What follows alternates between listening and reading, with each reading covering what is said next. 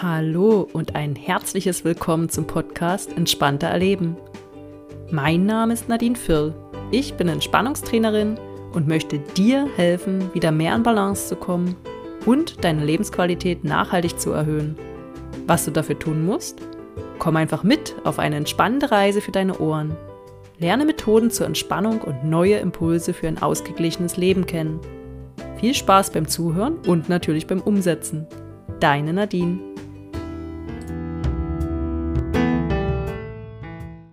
Hallo und herzlich willkommen zu einer neuen Folge Entspannter Erleben. Ich freue mich sehr, dass du heute wieder dabei bist. In der letzten Folge haben wir einen kleinen Bodyscan vorgenommen. Heute wird es wieder ein bisschen mehr theoretisch. Keine Angst, es wird nicht trocken und langweilig. Es geht um den Kampf gegen den Bürostress. Vielleicht kannst du hier ein paar schöne Impulse für dich mitnehmen. Falls du nicht im Büro arbeitest, ist es auch nicht schlimm. Es könnten dennoch wertvolle Tipps für dich dabei sein. Also, hergehört, jetzt geht's los.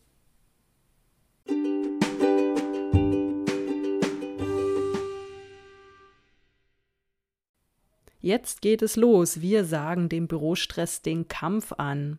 Zuerst einmal eine kleine Anekdote von mir. Jetzt wird der eine oder andere lachen. Ähm, ich habe meiner Freundin Steffi, ähm, die auch Life-Coach ist, das vor kurzem noch erzählt. Und zwar folgende Vorstellung, ich arbeite ja nun auch im Büro, also das ist mein Hauptjob. Und da sind ja immer Aufgaben, die nie so richtig fertig werden, die man dann doch wieder verschiebt, weil was anderes priorisiert wird. Und ja, man hat manchmal so mittelfristige Aufgaben, die sich dann so lang ziehen und man schleppt das im Kopf immer irgendwie so ein Stück mit. Und da habe ich gesagt, es wäre doch schön, wenn man irgendwie einen Job hätte wie Busfahrer oder meinetwegen Physiotherapeut, irgendwas am Menschen, wo man einfach die Aufgabe macht, die macht man gern und die macht man gut und danach ist es erledigt. Und dann kommt der nächste oder die nächste Aufgabe. Und nicht dieses immer mit sich rumschleppen. Ja, nun haben ziemlich viele Leute einen Bürojob und man muss ja dennoch Lösungen finden, wie man damit am besten klarkommt. Deshalb diese Podcast-Folge. Also, du kannst Busfahrer werden oder du hörst jetzt einfach noch ein bisschen äh, meinem Podcast zu und nimmst den einen oder anderen Tipp mit. Es wird sich dann um acht Lösungsstrategien handeln. Zunächst wollte ich aber erst nochmal auf die Probleme eingehen, die so auftreten. Ja, also die Probleme kann man natürlich für sich analysieren. Das ist vielleicht bei jedem auch etwas anderes. Ich habe jetzt mal so die Probleme genommen, die bei mir auch aufgetreten sind. Ein Problem ist, dass man viele wichtige Aufgaben hat und dann am Ende des Tages das Gefühl hat, nichts wirklich zu schaffen obwohl man den ganzen Tag gearbeitet hat. Man ist in den eigentlichen Aufgaben, die man sich vorgenommen hat, nicht weitergekommen. Und das verursacht dann Stress bei uns. Wir haben so ein, so ein Druckgefühl. Ein weiteres Problem sind unerwartete Aufgaben, die dazukommen. Es können auch Störungen auftreten, per Telefon, Mail oder Kollegen, die plötzlich in der Tür stehen. Und das Stresslevel baut sich Stück für Stück auf. Wir fühlen uns dann verspannt, unsere Atmung wird flach, wir haben vielleicht sogar eine Art Fluchtreflex und wir fühlen, als würden wir die ganze Zeit gegen den Strom rudern. Jetzt kommen wir zu den Lösungsstrategien, acht an der Zahl. Lösungsstrategie 1. Die Tätigkeiten ordnen. Ein ganz wichtiger Punkt, deshalb steht er hier bei mir am Anfang. Es klingt vielleicht langweilig, ist es aber nicht. Es gibt ja, wie gesagt, auch viele wichtige, vielleicht auch mittelfristige Aufgaben, Tätigkeiten, die sich in die Länge ziehen, die über Wochen andauern. Und da ist es ganz, ganz essentiell, dass wir uns diese Tätigkeiten in Teilschritte zerlegen. Dann sieht man nicht mehr das große Ganze, sondern wir sehen Schritt für Schritt und können immer ein Stück daran arbeiten. Zerlege die große Tätigkeit in Teilziele und wenn möglich, setze dir ein Stundenlimit oder ja, eine Stundeneinschätzung für die einzelnen Tätigkeiten. Dadurch, dass diese großen Aufgaben dann in Einzelschritte zerlegt worden sind, wirkt das Ganze nicht mehr so bedrohlich auf uns. Das klingt blöd, aber diese kleinen Schritte machen uns nicht so viel Angst wie das große Ganze. Und der nächste Schritt wäre dann, diese Teilschritte auch zu priorisieren. Also zunächst natürlich die große Aufgabe priorisieren und dann auch die kleinen Teilschritte. Ganz wichtig, damit wir immer wissen, womit fangen wir an, was ist am wichtigsten, was darf auf keinen Fall liegen bleiben. Also, erster Punkt, die Tätigkeiten ordnen nach Priorität, dann in Teilschritte zerlegen und auch diese Teilschritte wiederum priorisieren. Am besten ist vielleicht so eine kleine Timeline sich anzulegen. Schritt Nummer zwei, der dann darauf folgt, ist die To-Do-Liste. Ich habe mir tatsächlich seit ungefähr einem Jahr angewöhnt, eine To-Do-Liste in Excel zu führen, wo ich jede Woche fest plane. Ich habe also meine Wochenstundenanzahl, kenne meine Aufgaben, die zu tun sind, diese einzelnen Schritte, aber auch tägliche Aufgaben, die anfallen und packe mir diese einzelnen Sachen in eine Excel-Tabelle. Lege dann die Stunden für diese Aufgaben fest. Das erste, was ich übrigens immer eintrage, sind meine festen Termine, Besprechungstermine, Joe-Fixes. Ich schreibe alles rein, äh, was es so an Terminen bei mir in Outlook gibt. Ähm, ja, setze auch die Stundenanzahl dran und habe dann noch einen Bereich für E-Mails. Da rechne ich jeden Tag einfach eine Stunde pauschal ein für die E-Mail-Bearbeitung und eine Stunde pro Tag für Unvorhergesehenes.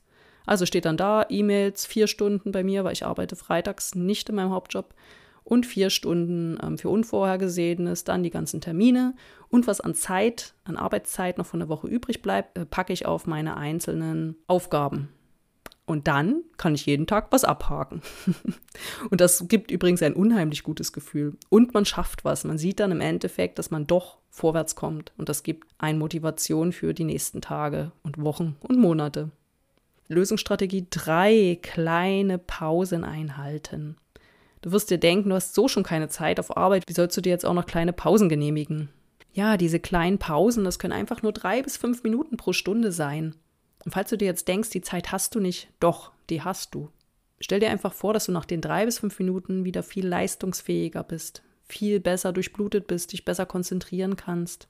Und dann kann man sich diese Zeit tatsächlich nehmen. Und was macht man in der Zeit? Ja, du kannst einfach aus dem Fenster schauen. Das ist zum Beispiel auch gut für deine Augen, mal vom Nahen wieder in die Weite zu schauen. Im besten Fall öffnest du das Fenster. Da sollten wir zu Zeiten von Corona schon gut drin geübt sein. Du kannst aber auch aufstehen und einfach zum Drucker laufen. Vielleicht hast du ohnehin dort noch einen Druckauftrag und nutzt die Zeit gleich sinnvoll. Ähm, du kannst auch an der Stelle einfach die Tätigkeit wechseln, vielleicht in eine stehende Tätigkeit und machst jetzt vielleicht äh, die Ablage oder ähnliches. Ja, und falls du doch am Drucker stehen solltest, kannst du gleich mal schauen, bist du geerdet? Spür deine Füße und geh mal gedanklich deinen ganzen Körper entlang. Stichwort Bodyscan, aber man kann das auch ganz kurz machen indem man einfach den Körper entlang geht, die Beine, Oberkörper, Rumpf. Und dann schau einfach mal, was machen denn deine Schultern und was macht dein Nacken. Lass Schultern und Nacken mal bewusst ganz locker, weil oftmals sind diese total verspannt, wenn wir unter Stress stehen. Und achte auf deine Atmung. Dass du nicht zu flach atmest, sondern einfach mal wieder tief durchatmest, im Idealfall am offenen Fenster. Da kannst du gleich mehreres miteinander kombinieren. Üb dich einfach in den drei bis fünf Minuten in Achtsamkeit. Ja, du kannst auch eine kurze Meditation machen. Eine Kurzmeditation wirst du höchstwahrscheinlich nächste Woche von mir hören. Eine kleine Büro- oder Arbeitspause für die Ohren oder andere Entspannungsübungen. Hier ist deine Kreativität gefragt. Ja, Lösungsstrategie 4, Monotasking. Ja, man sagt ja immer, Frauen seien Multitasking und überhaupt. So richtiges Multitasking gibt es ja gar nicht. Man wechselt einfach nur ganz schnell zwischen verschiedenen Aufgaben und das ist im Übrigen sehr fehleranfällig. Deshalb kann man nur dazu raten, eine Aufgabe komplett erstmal durchzuarbeiten, bevor man die nächste anfängt.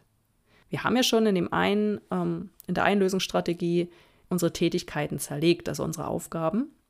Und diese Aufgaben erledigst du eine nach der anderen. Und es werden nicht zwischendurch beispielsweise E-Mails bearbeitet. Ja, dieses Thema, das triggert mich auch. Das fällt mir nämlich sehr schwer. Wenn bei mir eine E-Mail reinkommt, dann wird sie, wenn es geht, sofort bearbeitet, wenn ich es denn kann. Ich kann nur sagen, es ist viel sinnvoller, wenn ähm, man sich vielleicht vormittags und nachmittags je 30 Minuten einplant, in denen man die E-Mails bearbeitet. Beziehungsweise schau doch erst wieder in dein Postfach, wenn du deine Tätigkeit erledigt hast. Lösungsstrategie 5. Ordnung auf dem Tisch.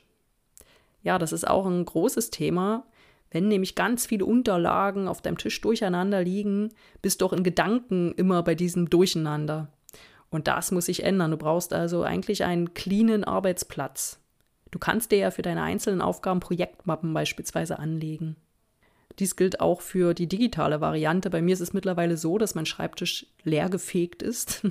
Das meiste habe ich digital vorhanden und auch da gilt es natürlich, ein ordentliches Ordnerverzeichnis zu haben. Gleiches gilt auch für dein Postfach. Leg dir Mailverzeichnisse an, in denen du auch deine E-Mails wiederfindest. Das hilft dir ungemein und spart auch Zeit. Ich bin nämlich der Meinung, ein klarer Schreibtisch sorgt auch für einen klaren Kopf und man arbeitet auch viel leichter an seinen Aufgaben. Man sollte nur die Arbeitsmittel auf seinen Tisch oder auf seinem Bildschirm haben, welche man tatsächlich braucht. Lösungsstrategie Nummer 6. Störungsquellen beseitigen. Was meine ich mit Störungsquellen? Ja, hier kann jeder bei sich selber schauen. Ich bin der Meinung, dass man sein Handy, während man wichtige Aufgaben erledigt, auf jeden Fall beiseite legt. Man kann es ja auch so einstellen, dass nur Anrufe durchkommen gerade wenn es um das Thema geht. Anrufe aus Kita oder Schule, da ist man ja doch sehr empfindlich und spitzt die Ohren. Das kann man ja tatsächlich äh, freilassen und ja, beispielsweise die mobilen Daten mal ausschalten. Das lenkt weniger ab. Außerdem, auch ein Tipp, schließ doch mal dein E-Mail-Programm. Es muss nicht den ganzen Tag offen sein. Es ist auch nicht schlimm, wenn du mal nicht sofort jede E-Mail liest. Und stell doch dein Telefon auch mal lautlos. Vorausgesetzt, du erwartest nicht einen super wichtigen Anruf. Aber auch da gilt, man kann auch zurückrufen. Lösungsstrategie 7. Grenzen setzen. Ein ganz wichtiger Punkt fällt, glaube ich, Frauen schwerer als Männern. Ich weiß nicht, ob das ein Klischee ist, aber ich denke, das rührt auch aus der Erziehung heraus. Grenzen setzen kann man auf verschiedene Art und Weise.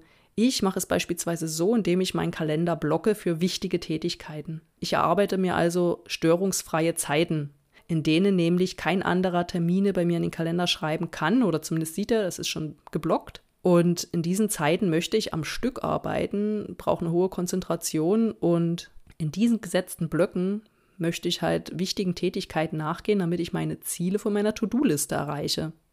Es ist jetzt nicht dramatisch, wenn doch mal jemand anruft, aber es setzt zumindest ein Zeichen, dass keine anderen Termine mir reingesetzt werden und dass ich gerade an irgendetwas arbeite in diversen Programmen kann man sich auch auf nicht erreichbar setzen, ne, seinen Status ändern. Ähm, wir arbeiten beispielsweise mit MS Teams und da kann man sich auf nicht stören setzen und dann wird man auch für die anderen sichtbar geblockt. Ein klares Signal im Büro ist es auch, wenn du deine Bürotür einfach schließt. Überleg mal, ob das eine Option für dich ist. Vielleicht gibt es ja auch schon Regeln bei dir im Büro, oder aber du führst einfach mit deinen Kollegen zusammen Regeln ein, denn ich glaube, nicht nur du wirst das Problem haben, dass du mal störungsfrei arbeiten möchtest. Ein weiterer wichtiger Punkt zum Thema Grenzen setzen, sag doch auch einfach mal Nein zu etwas, wenn du eh schon nicht weißt, wo vorn und hinten ist. Viele neigen dazu, sich immer wieder zu verbiegen, um es allen irgendwie recht zu machen. Und vergessen dabei ihre Gesundheit.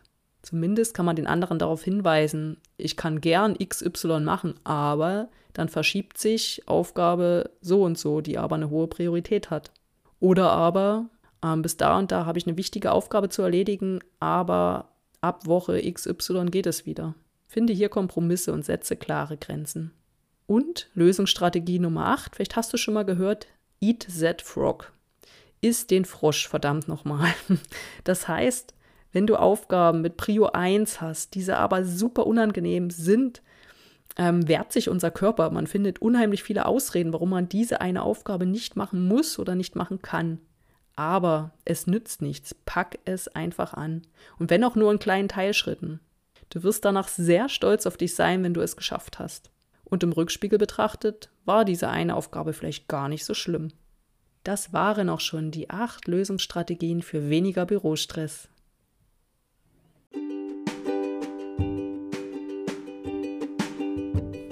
Und konntest du etwas Wichtiges für dich mitnehmen? Wirst du gleich heute oder morgen etwas ausprobieren? Halt mich gern auf dem Laufenden und hinterlass dein Feedback. Wie? Das erfährst du in der Podcast-Beschreibung. Nächste Woche geht es dann weiter mit dem Thema kleine Pausen während der Arbeit, wie bereits angekündigt. Also bleib gespannt.